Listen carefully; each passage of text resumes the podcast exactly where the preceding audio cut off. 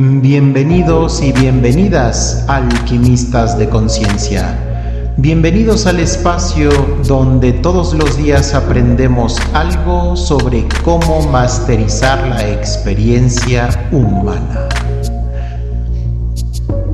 A esto que acabas de describir es a lo que le llamas alquimia de conciencia, a la transformación de un estado en el que se elige quizá en piloto automático a un estado en el que se elige conscientemente.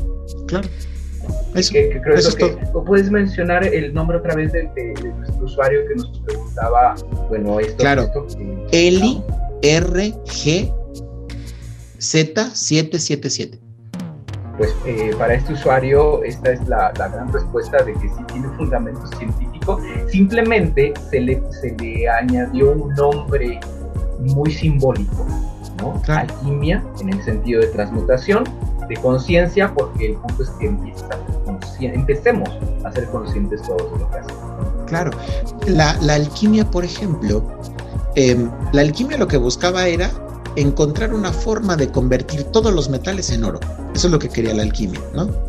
Entendida desde el punto de vista más mundano, ¿no? lo que buscaban era la famosa piedra filosofal. Con la piedra filosofal, la piedra filosofal se supone que era un compuesto creado a partir de un montón de recetas secretas, ¿verdad? Y que ese compuesto, si tú agarrabas el metal que fuera, lo fundías y le echabas un pedacito de piedra filosofal, se convertía en oro. Eso es lo que quería la alquimia, ¿no? Bueno, que obviamente hoy en día sabemos que todos estos tratados de alquimia en realidad no hablaban del fenómeno como tal físico del metal, sino que hablaban del trabajo interno. ¿no? Entonces, lo que busca, eh, por ejemplo, la piedra filosofal es este compuesto que tiene que ver con la conciencia, es decir, que tiene la capacidad de que cuando le das esta pildorita a cualquier tipo de individuo, este sujeto se vuelve en el oro. ¿Qué es el oro? En esa época, que es la época eh, premedieval o la medieval primaria, este, el oro era el metal de los metales, el metal más preciado el metal dicen que, era como en la línea jerárquica, el, el, oro era como el metal que tenía todo, que tenía todas las capacidades y las cualidades de todos los demás metales vulgares. Entonces, si tú le puedes dar un poquito de piedra filosofal a un individuo que se encontraba en un nivel plomo, que en la época premedieval el plomo era el más vulgar de todos los metales, ¿no? Porque era el más común, el más fácil de encontrar. Pues entonces, esa, esa, esa piedrita, ese pedacito de piedra filosofal lo puede llevar de convertirse plomo, de, de plomo en oro. Es decir, llevarlo a su máxima expresión. De ahí viene, yo escogí el término alquimia de conciencia porque justamente mi intención es darles estas pequeñas em, claves, ¿no? Que no las descubrí yo, definitivamente, simplemente eh, han, estado presentes en la humanidad, han adquirido diferentes nombres a lo largo de la historia y em, muchas de estas vienen desde filosofías muy, muy, muy, muy antiguas, ¿no?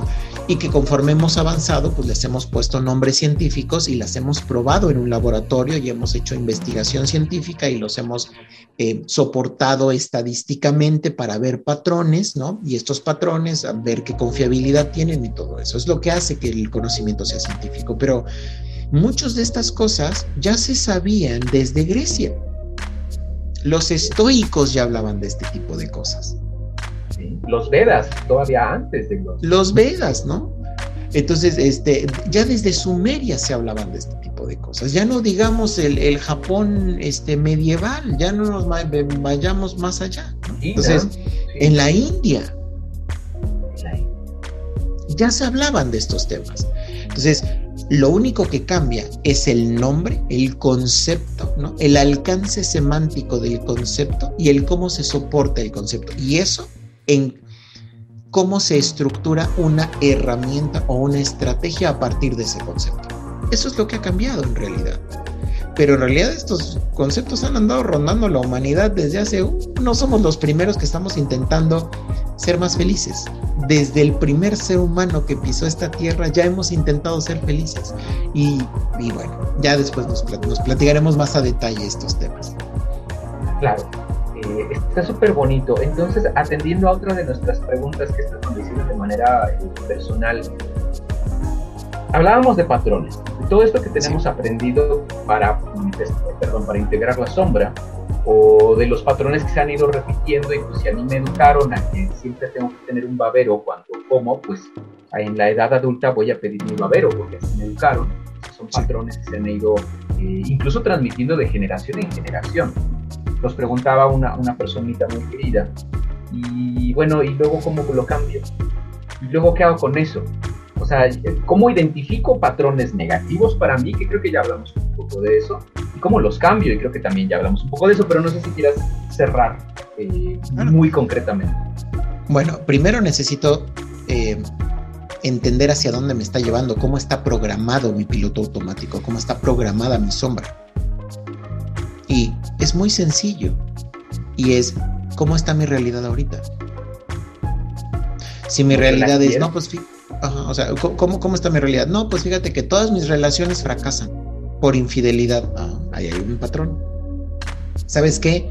Pues no fluye la abundancia económica. Ah, ahí hay otro patrón. Es que nunca tengo trabajo. Ah, ahí hay otro patrón. ¿no? Ahí es que fíjate que siempre me traicionan. Ah, hay otro patrón. Ahí es que fíjate que, este, o puede ser que, es que sabes qué? soy muy, muy exitoso profesionalmente o exitosa profesionalmente pero en el terreno, en el ámbito, en el ámbito eh, personal no. Porque mis amigos o mis amigas o me ignoran o ah, hay un patrón. Es decir, todo aquello que ocurre en tu vida y que no te hace sentido. es decir, están ocurriendo cosas que tú conscientemente no estás construyendo, no estás generando conscientemente, intencionalmente.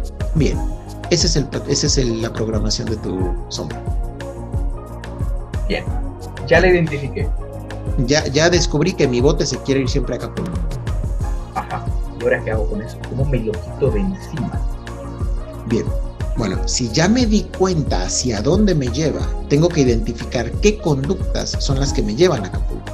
¿Qué conductas son las que me están llevando a todas estas cosas que ya me di cuenta que yo no estoy eh, detonando de forma consciente, pero que me están ocurriendo de forma repetitiva. Sí, es decir, soy muy enojón, me quedo solo siempre, mis hijos se enojan conmigo, eh, nos estoy subiendo de peso muy, muy fuerte, mi marido y yo ya no nos hablamos, o sea, todas esas cosas, ¿no? Son las que tú estás hablando. No, me gustan. Así es. Voy a agarrar uno de esos ejemplos para no extenderme mucho una persona que todo el tiempo está en una dinámica de subir y bajar de peso entre que la dieta, entre que el exceso, entre que el ejercicio, la vigorexia y luego rebota y ahí se la pasa, es un ciclo, ¿no? y la persona dice, no me gusta, no lo disfruto. Lo que yo quiero es esto. Yo quiero ser una persona saludable. ¿No? Ok pero lo que ocurre es que me inscribo al gimnasio, voy un mes, entro a dieta súper disciplinado y de pronto cuando ya logré bajar 10 kilos, de pronto lo suelto por completo y reboto 20. Ok, bien. Esa es tu programación. La programación es, hay un, hay un proceso de autosabotaje. Tú no mereces ser delgado o delgado Tú no mereces verte así. ¿Por qué? Ahí hay que entender por qué. Y el, el, entender por qué ahí es donde entra justamente la figura del terapeuta que te ayuda a espejear desde atrás. Y es, puede ser porque tu mamá te decía mi gordita preciosa o mi gordito precioso. Y entonces, si tú dejas de ser gordito o gordita, pues entonces ya no serás el gordito precioso o la gordita preciosa de mamá. Y entonces, tu parte consciente sabe que no es saludable, pero tu parte inconsciente no está lista o listo para dejar de ser el gordito o la gordita de mamá. Porque a lo mejor mamá murió, o está enferma, o ya está viejita, y no quiero perder ese vínculo que tengo con ella. La otra es porque la gordura está en la sombra, ¿no? Y entonces resulta que cuando eras adolescente a lo mejor o cuando eras niña, mamá o papá decían, ay, ese gordo, esa gorda, asquerosa o cosas así muy ofensivas. y entonces, ¿qué ocurre? Yo tengo una relación de desprecio ante la obesidad. Y pues nuestra querida amiga Sombra dice, ah, integremos. ¿Qué crees? y hasta que no ames tu obesidad, no podrás liberarte de ella. Y entonces, ¿qué hacemos? Bueno, pues entonces dejamos de pelearnos con el peso, ¿no? Y entonces es un, ya no nos concentremos en el peso, concentrémonos en comer saludablemente. Exacto. Lo que, lo que tu cuerpo necesite se lo vamos a dar, pero saludablemente. Entonces, si te quieres aventar 25 platos está bien, pero no van a ser 25 platos de pasta, van a ser 25 platos de proteína de buena calidad, de cereales de buena calidad, de, ¿no? de, hojas verdes, de todo lo que tu cuerpo necesita, semillas, granos enteros, este, de eso, 25 platos si quieres, pero de eso. Y entonces nos vamos a concentrar en que tu cuerpo esté saludable, independientemente del peso que tenga. Entonces, en el momento y en el momento entonces en el momento en el que presto atención a mis hábitos o sea digo ya también voy a hacer este eh, yo lo que no quería nunca quise porque mis padres odiaban a los obesos y ahora me he convertido en una obesa o en un obeso. Bueno pues como no me pienso odiar el resto de mi vida pues entonces voy a dejar de preocuparme si soy el obeso o la obesa y más bien voy a preocuparme por ser saludable y en el momento en el que sueltas la resistencia, en el momento en el que se resuelve o se integra esa área de la vida, pues entonces misteriosamente, me ha pasado muchas veces en el espacio terapéutico, las personas comienzan a bajar de peso y llegan al punto ideal del que ya no se mueven. Coman más, coman menos, ya el punto ideal no se mueve porque el cuerpo está en óptimo, en estado óptimo. Bueno, otra alternativa puede ser ya dijimos desde, ¿está asociada la obesidad con algo muy afectivamente importante? O la otra es, hay una intolerancia ante la obesidad, ¿no? Hay otro espacio que tiene que ver con el autocuidado y el autocariño. Es decir, tal vez el único logro, el único placer que realmente tengo es el de comer. Y entonces no me pidas que deje de comer. Porque mi vida está del nabo, el trabajo me va mal, no me va bien en las relaciones de pareja y lo único que tengo es comer. Bueno, busquemos, de, busquemos otras áreas en las que puedas obtener placer. No te voy a pedir que dejes de comer, te voy a pedir que pida que comas saludable, eso sí, pero que no que dejes de comer, pero que empecemos a buscar otras áreas en las que te sientes y sientes tanto placer, porque a lo mejor te hace falta visitar el sexo, a lo mejor te hace falta visitar la pasión de eh, la competencia, a lo mejor te hace falta visitar el placer del el arte, a lo mejor te hace falta visitar el placer de la creatividad, de la creación, de la, incluso de la destrucción. Y cuando, por ejemplo, tuve un caso de una, de una consultante justo con un tema de peso, sobrepeso bastante importante empezó a practicar tiro con arma de fuego, tiro. Se volvió experta tirando con la Magnum, que es un pistolón gigantesco, tira unas balas que parecen de cañón y suena impresionante, ¿no? Y el golpe del cañón, sí, entrenado. Sí, recula impresionante esa cosa. Bueno, en el momento en el que empezó a practicar tiro, empezó a bajar de peso. Y listo. Entre más poderosa era el arma que ella podía utilizar, menos conflicto tenía con su cuerpo. ¡Wow! ¡Qué maravilla! La última vez me mandó un video con una calibre 50 que son estas ametralladoras que tienen los, los tanques y los aviones de combate, que es una cosa así brutal. Encantada con su calibre 50. no, hombre, fascinada. y dejó de ser un tema el alimento. solo necesitaba una pasión diferente. Claro, no, y hay muchas. Eh, la gente, es importante que la gente entendamos que el universo, hablando como un espacio físico universo, es muy vasto. Es infinito. Tenemos de todo. Eh, comida, armas, arte, pintura, escultura, o a lo mejor volar zapatos, viajes, volar en avión, eh, conversar. Las conversaciones conversar. son muy importantes.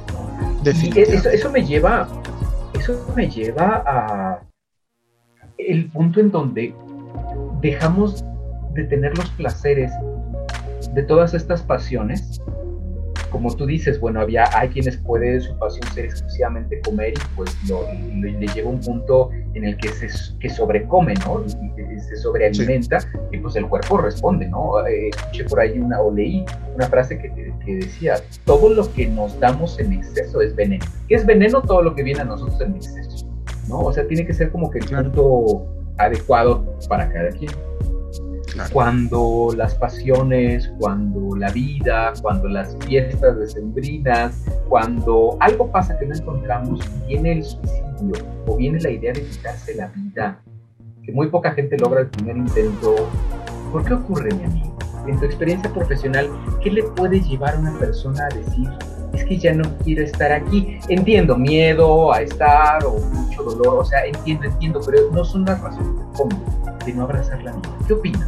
Si quedó por ahí alguna duda o si tienes algún comentario, no olvides que puedes eh, darme tu retroalimentación, ya sea a través de mis redes sociales. Yo posteo mi podcast en Spotify a través de la plataforma de Anchor y también posteo en Instagram eh, como transmutare.mx o puedes buscarme en TikTok con el mismo nombre transmutare.mx. Si quieres enviarme un mensaje o te gustaría sugerirme alguna propuesta sobre algún tema que te llame la atención y te gustaría escuchar mi opinión, puedes mandarme un mensaje directamente en el área de contacto de mi página que es www.rediscovering-medioyourself.net o a mi correo electrónico manuel de la cruz arroba rediscovering-medioyourself.net. Muchísimas gracias a todos los que me han enviado sus comentarios a través de redes sociales y eh, recuerden que al final su retroalimentación me motiva a seguir generando contenido que espero les sea útiles a todos ustedes mis queridos alquimistas que están en su proceso de autoconocimiento y evolución personal y me encanta compartir ese camino con ustedes. Y no olvides, tu nivel de conciencia determina tu realidad. Hasta pronto.